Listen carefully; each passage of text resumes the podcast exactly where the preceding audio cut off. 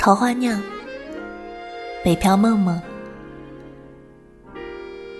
梦梦是我大学时代的好姐妹儿。大学毕业，她北渡去了京城，我留在了成都。每次出差回来都会见面。这次我们就在耍酒馆聚了。两三年下来，其实梦梦的变化还挺大的，妆容更加的精致，更加有女人味儿了。她和我说：“我第一年到北京的时候，还不太能辨别雾霾和沙尘暴，更不知道戴口罩了。有天下班，当我走出公司大楼的时候啊。”看着街外灰蒙蒙的，还有点下雨。风吹过来，有淡黄色的雨点儿打在了我的脸上。周围的人呢，他们都打着伞，裹着口罩，全副武装的看着我，就像《生化危机》里没有被感染的人类在大街上看见了一只丧尸一样，惊恐的眼神超好笑。我俩聊到这里，都笑得前仰后合。梦梦扶着肚子和我说：“我最近换工作了，新的工作我挺喜欢的，给了我好多可以锻炼的机会。老大呢，他也很年轻，很开明。总之啊，就是比之前那家公司好多了。”梦梦比大多北漂的人都幸运一些，他的哥哥在那里有房。所以他不需要再交付高额的房租了，挣下来的工资还能聚聚会、买买买。他这次换的工作是某网络剧组的工作组，在全国还是小有名气的。我现在经常会出差，跟着剧组啊去很多地方拍摄，沿路的风景很美。到了地方呢，也会有人盛情的款待我们，所以还蛮快乐的啊。也许，这就是我想要的生活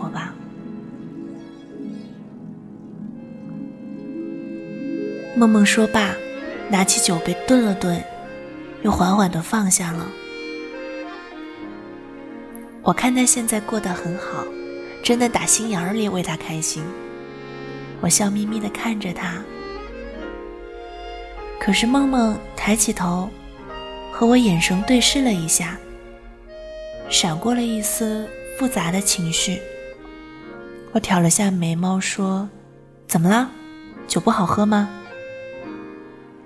不是。梦梦抬手将那杯米酒倒进胃里。也有不太好的时候。上次出差的时候。我们剧组晚上都休息了，我和剧组的一个姐姐一个房间，刚要睡下的时候啊，就听见有人砸门。是我们的导演喝醉了。那个时候已经十二点过了，导演在门外支支吾吾的，也听不清楚在说什么。我怕的要命，姐姐示意我不要出声。过了一会儿，他裹了件睡衣，默默的出去了。第二天清晨六点过才回来。他告诉我，不要和任何人说。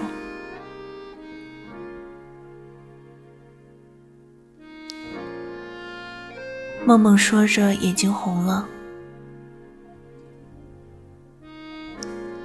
之前在学校里和你们一起看电影的时候。我也觉得，电影里面演了很多事儿，都挺寻常的。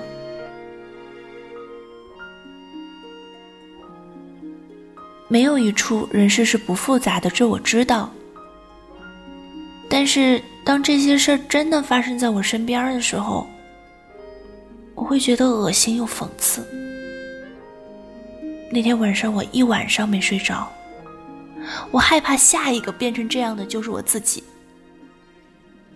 毕业之后，变成自己最讨厌的那个人。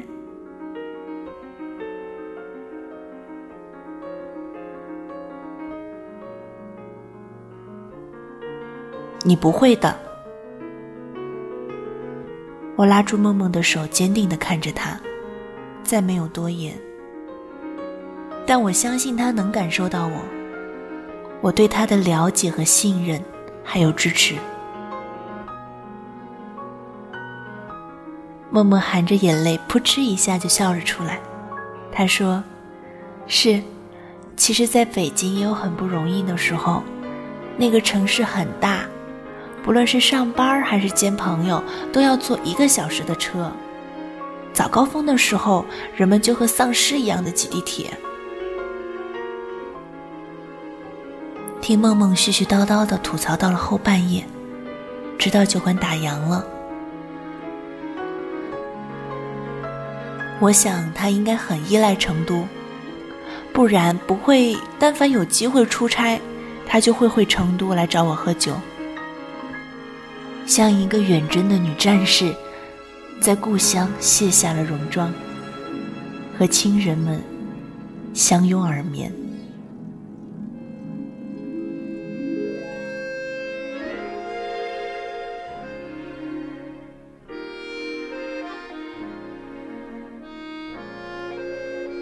临走的时候，我问他：“你会一直留在北京吗？要不回成都来吧？”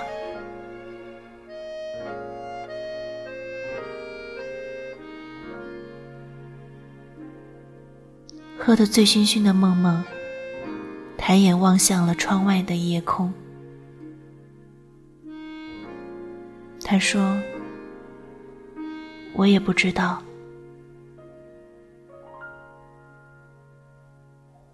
那天，难得有了几点繁星，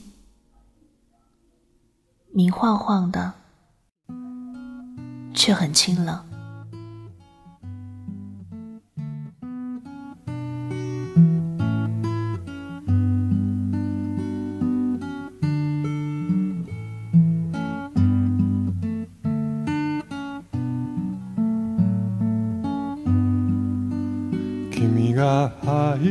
た白い木が今ゆっくり風に乗って空に浮かぶ雲の中に少しずつ消えてゆく。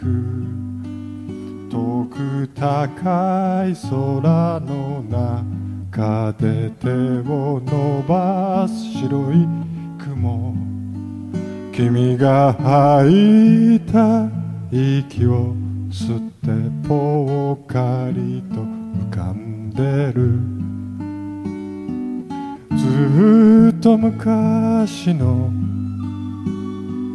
ことのようだね。川面の上を雲が流れる。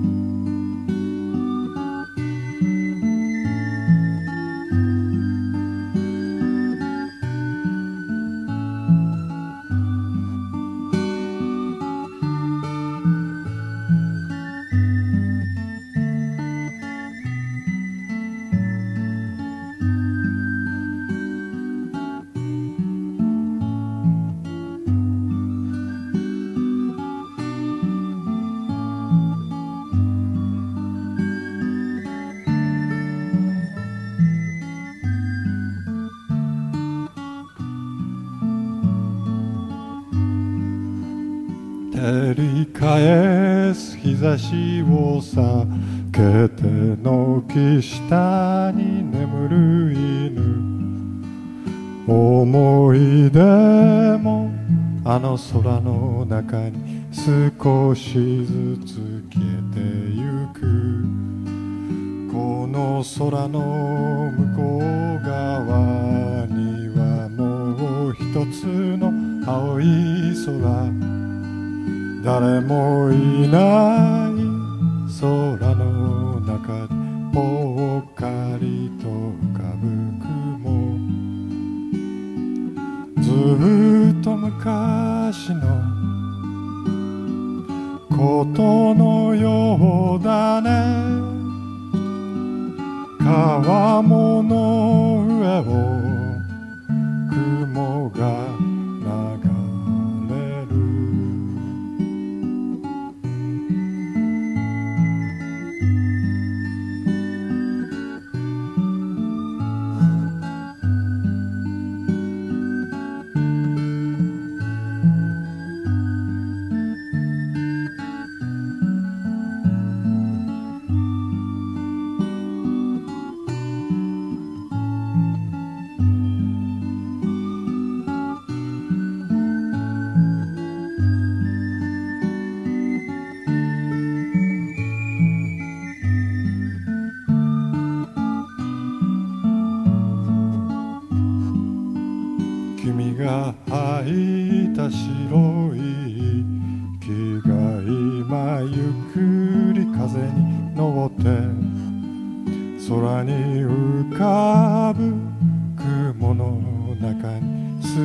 she's